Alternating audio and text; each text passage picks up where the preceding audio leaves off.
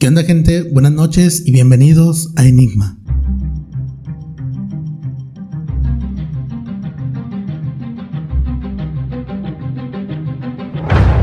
¿Qué onda gente? Hoy estoy emocionado porque de nuevo voy a retomar el estar subiendo episodios y este episodio es muy especial porque pedí la colaboración de la gente del el grupo de Facebook de leyendas legendarias de Monterrey específicamente y me dejaron ellos, fueron muy amables de dejarme sus anécdotas porque les comentaba yo a ellos que el tema que quería hacer era un tema de cosas que nadie te creería, pero abordando un poquito más lo que es paranormal o si tenían alguna otra anécdota rara que nadie les creería, pues me la podían dejar, ¿verdad? Entonces, mucha gente se dio la tarea de, de responderme, de ser muy amable y entonces vamos a empezar con este episodio. Eh, conforme vaya leyendo yo las historias, también les voy a ir contando unas mías que son muy raras. Entonces va a estar bueno el episodio y les agradezco a todos, sobre todo a la gente que se encuentra en este momento trabajando. Hay gente que trabaja, que está limpiando, que está jugando y pues le gusta escuchar un buen podcast, ¿verdad? Entonces quiero agradecerle a toda la gente.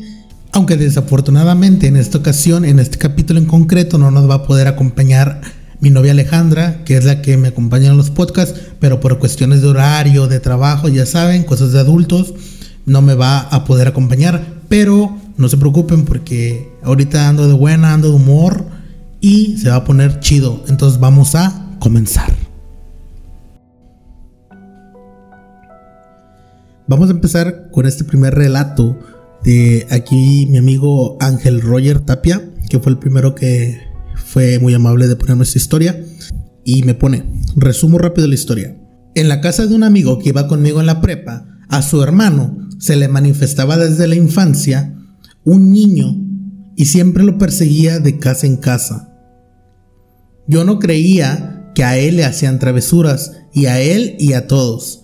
Y un día se me hizo fácil decir, pinche niño puto, a mí ni se me aparece. Ja, ja, ja, dice, Mala elección de palabras. Me quedé a dormir en su casa de ese amigo porque tuvimos una fiesta y en la mañana siguiente amanecí con una mordida en mi espalda. Pero la marca era obvio de una mandíbula pequeña y dientes pequeños y ya no volví a jugarle albergas con esos temas.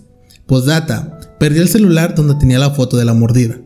No te preocupes, Ángel, te creo y, y qué miedo porque eh, dices tú, es una mordida pequeña, una mordida de niño, y pues a, lo mejor no había ni un niño ahí que te pudiera morder físicamente, pero mm, no sé, ese tipo de historias suelen no creértelas nadie, pero como en la casa de tu amigo estaban familiarizados con este tema de que había un, un, un ente, un espíritu, o como se les pueda llamar, me imagino que ellos sí te creyeron, pero son cosas raras que a veces solamente pasan una vez y como dices tú, tú mismo provocaste ese, tú provocaste o lo invocaste o desafiándolo más bien y pues pasó lo que pasó, ¿verdad? Entonces, este, como dices tú, ya no le juegues al verga y trata de ser un poquito más respetuoso, ¿verdad?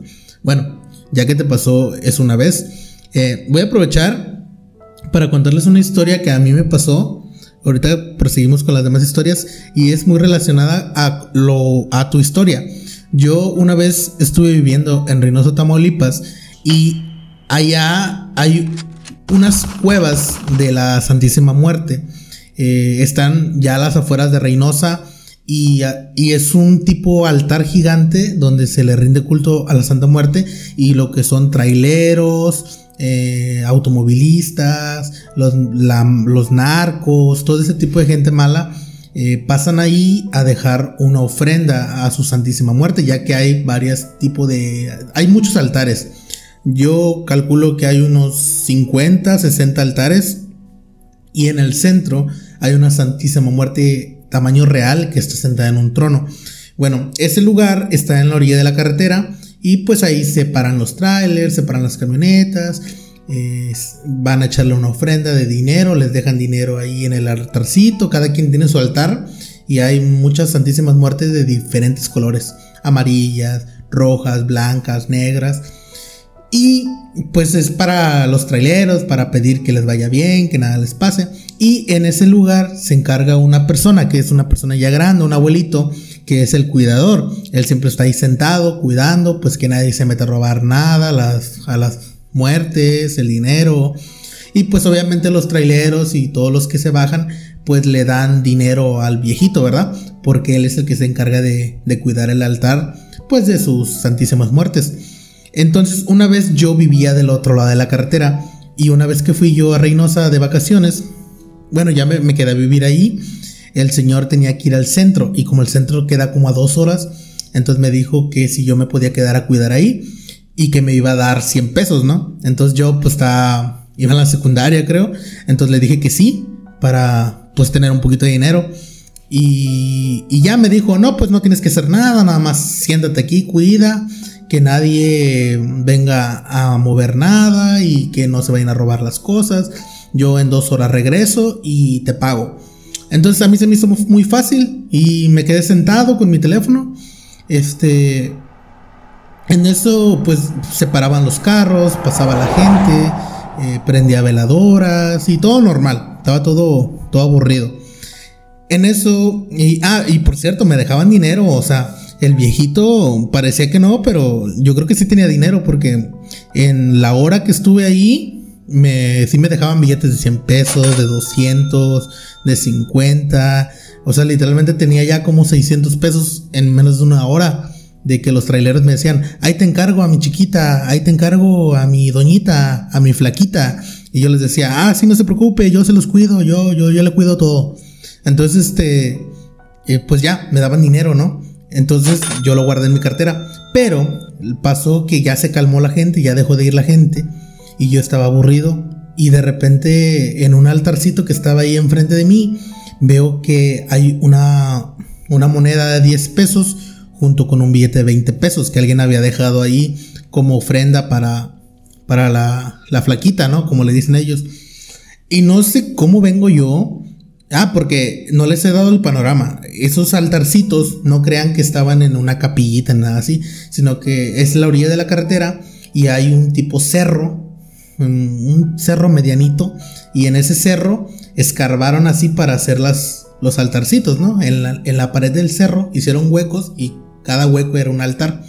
Entonces, vengo yo de sonso, agarro los 30 pesos y me los embolso. O sea, pero o sea, eso fue culpa mía porque, porque no sé por qué, si ya tenía dinero, no sé por qué los agarré, la verdad. O sea, es algo malo mío.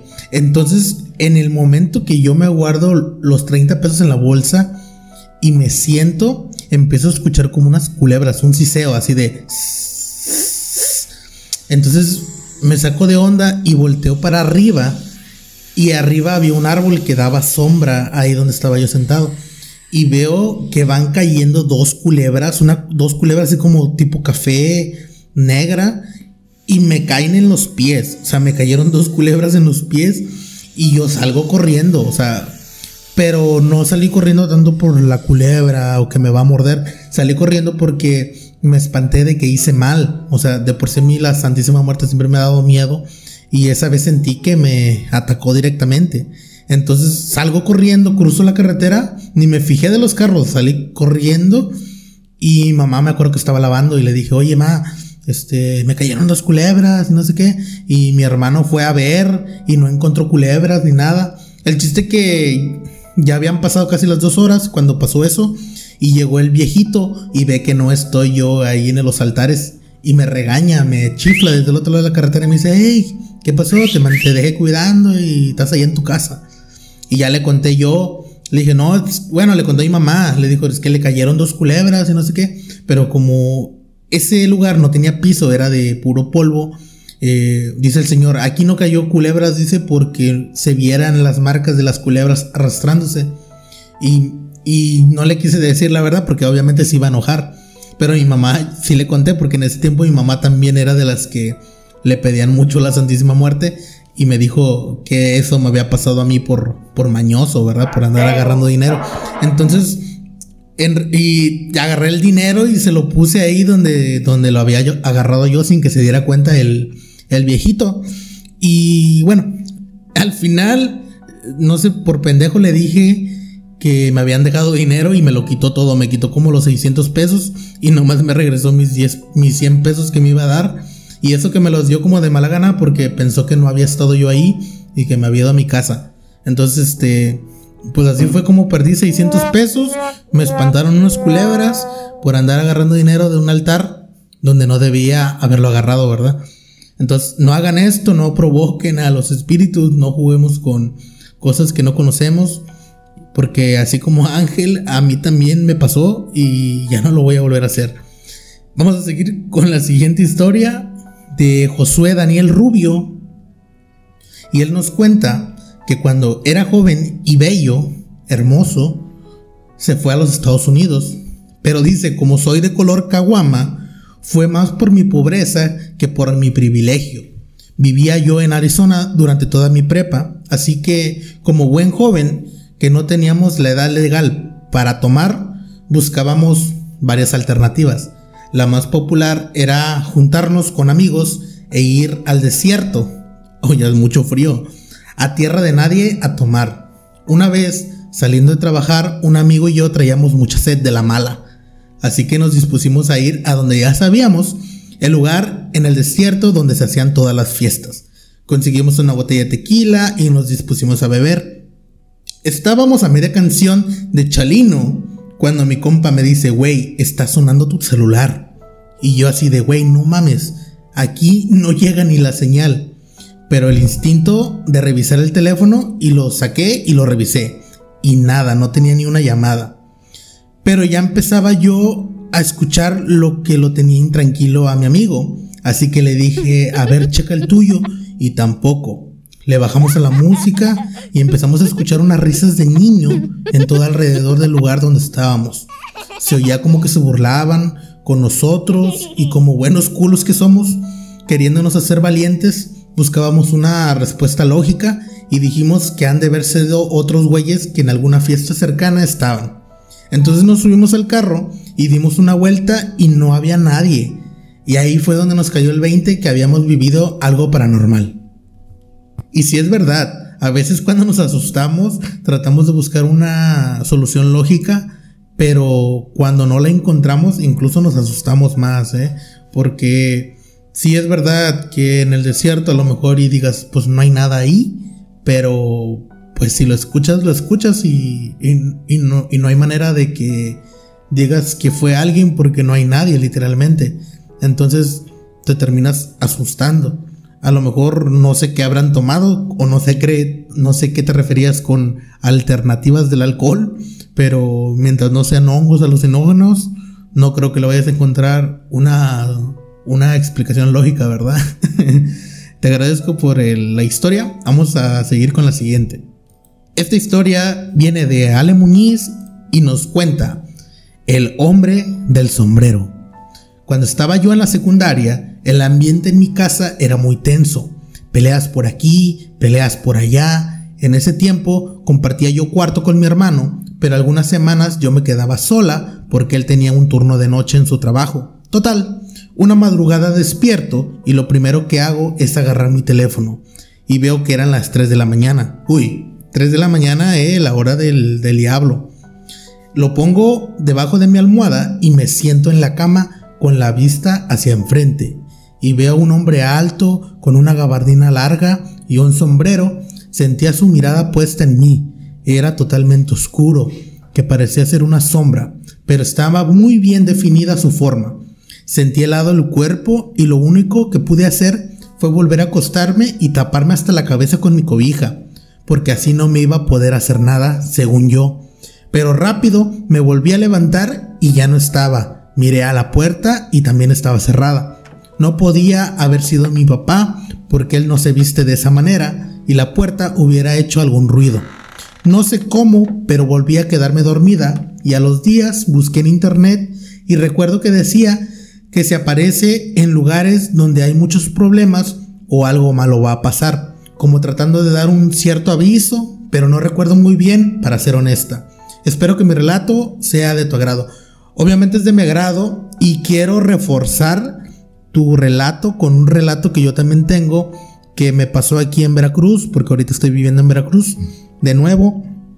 Y este hombre que tú mencionas, ya van varias personas aquí en, aquí en mi ciudad donde dicen haberlo visto. Eh, el primero fue una tía que mi tía vive en un cerro. Aquí en Veracruz se acostumbra a vivir mucho en los cerros. Son cerros grandes donde ya están urbanizados. Entonces una vez mi tía dice que estaba viendo la tele, creo, en su sala y tenía la puerta abierta, que acostumbran a, a, tener la puerta abierta, más que nada por el calor. Y dice que se estaba quedando dormida en el sillón viendo la tele, pero ella tenía la vista hacia afuera de la casa.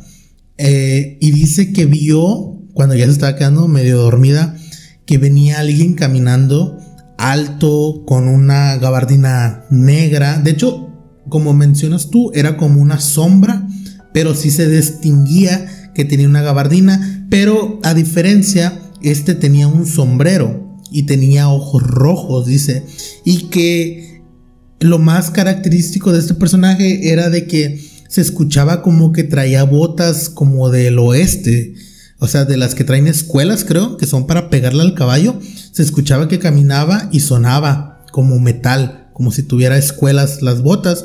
Entonces dice mi tía, que se despierta rápido porque como que se asustó y dice que, que la sombra esa pasó eh, alejadito de la puerta, pero que pasó. Entonces que se para rápido para ver quién era, porque ahí donde vive mi tía, eh, la entrada no está pegada a la calle, por decirlo así, sino que para entrar a su casa tienes que entrar a propiedad privada, ¿verdad? Entonces se levanta rápido en chinga y busca ver quién es la persona que entró y dice que no veía a nadie, no veía nada. Y bueno, esa es la primera historia, es la más like. La otra historia tiene que ver con el vecino de enfrente, que es un amigo mío que iba en la escuela.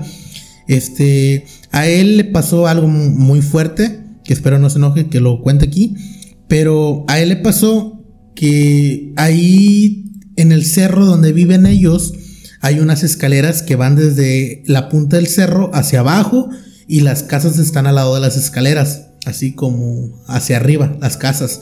Entonces, una vez él estaba jugando su consola en la noche, ya pues todos acostumbramos a jugar 12 de la noche, a veces nos desvelamos, nos amanecemos jugando y dice que, ah, pues como son casas de madera, pues tienen huequitos, se ve hacia afuera. Entonces, este, estaba jugando su consola, este amigo que les menciono, y dice que empezó a escuchar como que alguien venía bajando las escaleras del cerro entonces él, pues fácil, se asoma por la ventana, se ven por los huecos de las paredes de la casa de madera y dice que a lo lejos, bueno, hacia arriba, bajando hacia para su casa, se ve que venía esa misma persona, el típica sombra negra, ojos rojos, sombrero y que se escuchaban las pisadas. Este amigo sí dice que se escuchaban las pisadas así como que como si fuera alguien pesado, que bajaba, que bajaba. Entonces el, el vato se quedó mirando por un huequito que quién era esa persona, ¿verdad? Porque yo creo que todos acostumbramos a hacer eso. Cuando pasa alguien y estamos así escondidos en la ventana y te quedas mirando a ver, a ver quién es de chismoso. Entonces dice que cuando él pasó por al lado de su casa, rumbo hacia abajo, más escaleras más hacia abajo, que volteó y lo, lo miró con esos ojos rojos. Y mi amigo se espantó. O sea, literalmente fue al otro día, amaneció mal, todo bombo, se enfermó, le dio calentura.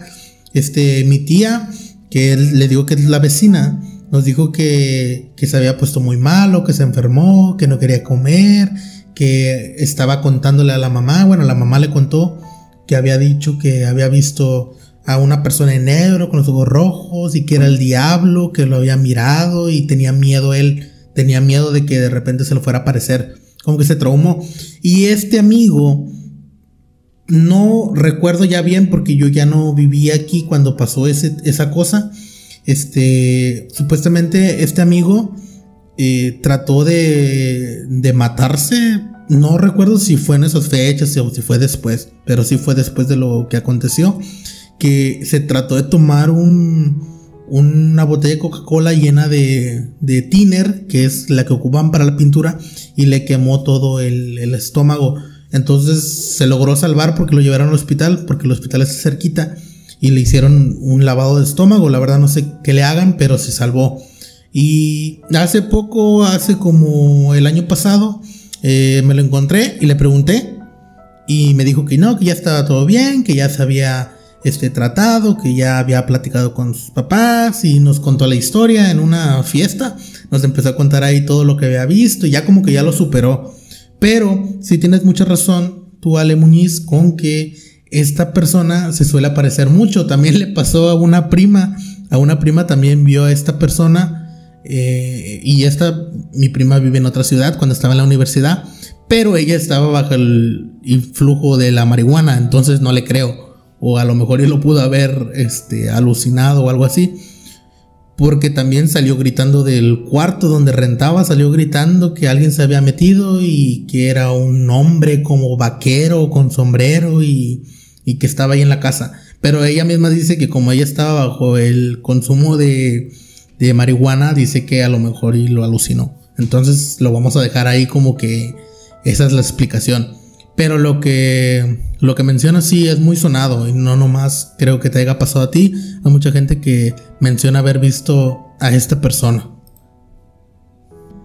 Vamos a proseguir con la siguiente historia que nos deja Ricardo DB en Facebook y dice, las mujeres que bailan para atrás. ¿Qué tal? Soy de Nuevo León. ¡Puro Nuevo León! Bueno, un saludo para mi prima que se encuentra allá en Monterrey. Dice, ¿qué tal? Hola, soy de Nuevo León y a una cuadra de mi casa se contaba que en una casa que tenía una terraza, ya a altas horas de la madrugada, había mujeres que bailaban para atrás. Esa era la leyenda. Entonces, por morbo, traté de pasar de noche y en un par de ocasiones no vi nada. Pero una noche que no tenía mucha intención de verlo, decidí pasar por esa cuadra y al fondo de la cuadra tenía un amigo que hacía una reunión y los vi, pero al pasar por a un lado de la casa vi una pequeña luz y al voltear había mujeres de negro bailando hacia atrás muy raro y sin hacer ruido, con un fuego en medio. Y me quedé viéndolas, no podía moverme hasta que un amigo me gritó y me fui corriendo donde estaba él. Cuando llegué, les platico lo que vi y al pasar con mis amigos ya no estaba nada de lo que yo había visto. Ahora procuro no voltear a ver esa casa cuando tengo que pasar por ese lugar. Un saludo a todos. Eh, muchas gracias Ricardo. Y e, eso sí me dio como que un poquito de miedo porque a todos yo creo que nos ha pasado que siempre rumbo a nuestras casas hay una típica casa media construir que está negra, oscura, sin terminar y sientes que puede haber un pinche loco ahí, un vagabundo, un fantasma, un niño ahí mirándote y más cuando pasas en la madrugada. Entonces sí te entiendo este, bastante y pues trata de pasar con un teléfono o algo a ver si logras captar algo porque pues si ya lo viste no te puedes engañar a ti mismo. O sea, si tú lo viste con tus propios ojos y nadie más te cree, pero tú no te puedes engañar a ti mismo. Entonces, eh, si puedes captar alguna, alguna cosa por ahí, estaría padre, ¿verdad? Entonces, un saludo y muchas gracias. Este, vamos a pasar con la siguiente, que Luis Mesa dice, al lado de mi casa venden perico, dice. O sea, o sea, eso sí da miedo, ¿no? Pero hay dos tipos de miedo, miedo a los vivos y miedo a los muertos. Y este es el peor miedito que hay. Ten mucho cuidado y no te arriesgues y no compres tampoco, ¿verdad? Entonces, aprovecho para agradecer de nuevo a todos y este y sobre todo a la gente que está trabajando. Miren, yo cuando trabajaba tenía un trabajo muy repetitivo y si no hubiera sido por los podcasts, yo escuchaba podcasts y gracias a Dios que me dejaban tener audífonos en el trabajo. Si no hubiera sido por los podcasts, por las historias, yo no hubiera aguantado en ese trabajo más de dos días. Entonces, este, estos podcasts creo que a veces sí ayudan a, a despejar la mente un rato en lo que uno está trabajando, en lo que uno está cocinando, en lo que está haciendo el quehacer, cuando estás jugando, etc. Entonces, un saludo para todos y vamos a pasar con la siguiente historia que nos dice Jennifer Velázquez. Dice, todo sucedió una noche que no podía dormir bien. Apenas mi familia y yo nos habíamos mudado a una nueva casa. Por lo habitual, hay vigilantes en toda la colonia que inspeccionan que todo vaya en orden. A bordo de bicicletas, o en motos. Pues resulta que esa noche escuché como una mujer corría con tacones y muy claramente escuchaba sus jadeos, tal cual, como si estuviera al lado de ella. En ese momento yo no lo noté tanto, pero una vez ya pensándolo, ¿cómo era posible escuchar sus jadeos si se supone que ella estaba afuera? Y aparte se escuchaba lejos, aproximadamente a unas dos cuadras. Al mismo tiempo, escuché el silbato de los vigilantes, ya que eso hacen al pasar por las calles de la colonia. Era como si el vigilante fuera tras las personas en tacones y me empezó a dar mucho miedo. Cuando comencé a escuchar los tacones y jadeos acercándose a mi ventana de mi cuarto, que por cierto da a la calle y no tan directamente para el jardín, pero tenía que pasarlo para poder estar junto a la ventana cuando de pronto escucho jadeos de cansancio justo en la ventana, como invitándome a voltear a ver qué había. Quería hacerlo, pero no me atreví por el miedo.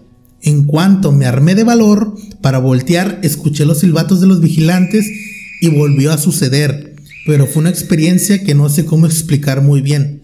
Si fue una persona real o porque escuchaba yo sus jadeos, si escuchaba los pasos de tacones lejos y porque se paró justo enfrente a mi ventana de mi cuarto.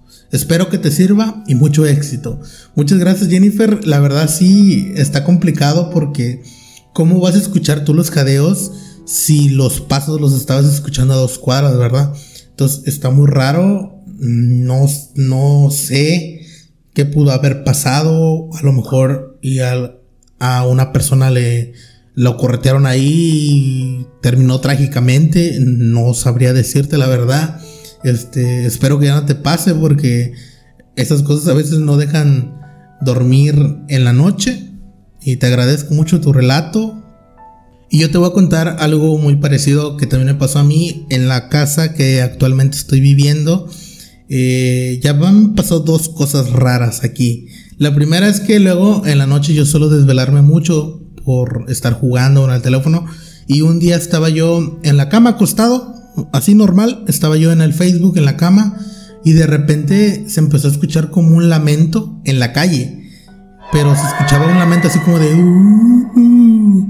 pero tenía cierta vibración el lamento que el cuarto se encerró el sonido en mi cuarto y se escuchó duro y, me quedé así como que paralizado pero tardó tanto que me dio tiempo de reaccionar y agarrar el teléfono y de picarle a grabar. Pero ya no, cuando le iba a picar a grabar, se apagó el sonido. Entonces me quedé pensando que, había sido eso. Me paré de la cama en chinga, me asomé por la ventana a ver si era un carro fuera o si era un vecino poniendo música o algo así. Y la verdad no, no encontré nada. Y que me voy al otro cuarto donde estaba durmiendo mi papá y ya se había despertado. Y me dice, bueno, yo le dije, oye, ¿escuchaste lo que sonó? Y me dijo, sí, pero él estaba un poco tomado. Y le dije, pero a ver qué escuchaste. Me dijo algo así como de, uh", y le dije, sí, este, y me dijo, a ver, asómate en la casa, revisa el patio, revisa enfrente. Abrí la puerta enfrente, abrí la puerta del patio, no, no encontré nada. Incluso un amigo que es un vecino, le mandé mensaje, le dije, oye, güey, de casualidad no escuchaste tú a ese ruido que se escuchó como un lamento y me dijo, no, dice, la verdad no, no, no escuché nada. Dice, ya no estés este, metiéndote cosas, me dijo así. Pero sí, yo y mi papá lo escuché. Entonces, este, son cosas que a veces uno no, no sabe qué son y no te sabes explicar. Y cuando tú le comentas a otra persona, pues te creen un pinche loco, ¿verdad? Entonces, este, para todas estas personas que, que han vivido esas experiencias, que solamente ellos saben lo que pasaron, pues yo sí les creo, porque a mí también me pasó muchas cosas, ya en otros capítulos creo que he contado una que otra, eh, a lo mejor más adelante eh, cuente más para no alargar tanto esto, pero ahora, como no me dejaron más historias, pues yo creo que aquí la vamos a concluir, yo creo que ya este, nos sacamos de onda un ratito. Y antes de que termine el episodio, antes de que se vayan, quiero invitarlos a ver el próximo episodio que voy a subir muy pronto, eh, probablemente el domingo eh, o antes, no, no importa.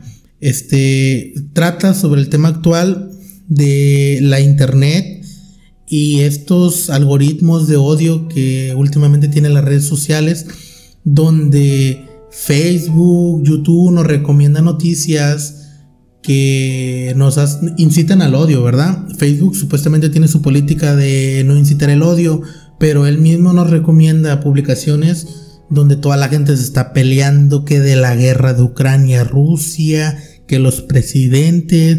Y yo creo que es un tema muy importante porque hoy en día todos en redes sociales opinan, tienen su opinión y hay gente que está muy desinformada, hay gente que que sabe y se empiezan a pelear y es un debate en redes sociales, las cancelaciones, todo ese tipo de cosas.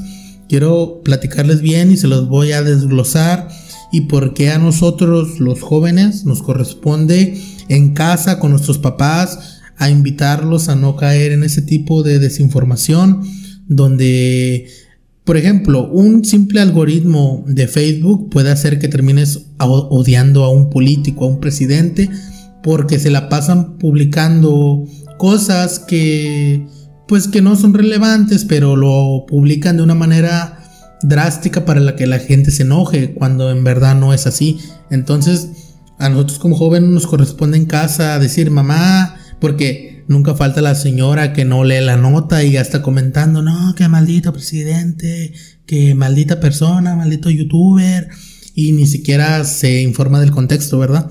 Entonces yo los quiero invitar a que evitemos esa desinformación con nuestros padres, empezando por nosotros, que somos los que estamos un poquito más conscientes, porque somos jóvenes, sabemos cómo está el rollo, y nuestros papás a veces son muy vulnerables. Antes la tele se encargaba de desinformar a la gente y hacerle pensar lo que la tele quisiera, pero ahora los medios de la televisión se han pasado a la internet y están afectando a toda la sociedad creando odio entre las personas y no debemos evitar, bueno, no debemos este, fomentar que esto siga. Y yo les quiero agradecer a todos y échenle ganas en su trabajo, a la gente que nos esté mirando, eh, sonrían y pásenla muy bien. Les agradezco mucho a toda la gente que participó. Ojalá y pueda hacer una parte 2 y que me dejen sus anécdotas. Les agradezco mucho. En el próximo capítulo vamos a estar con Alejandra y me despido. Esto fue Enigma.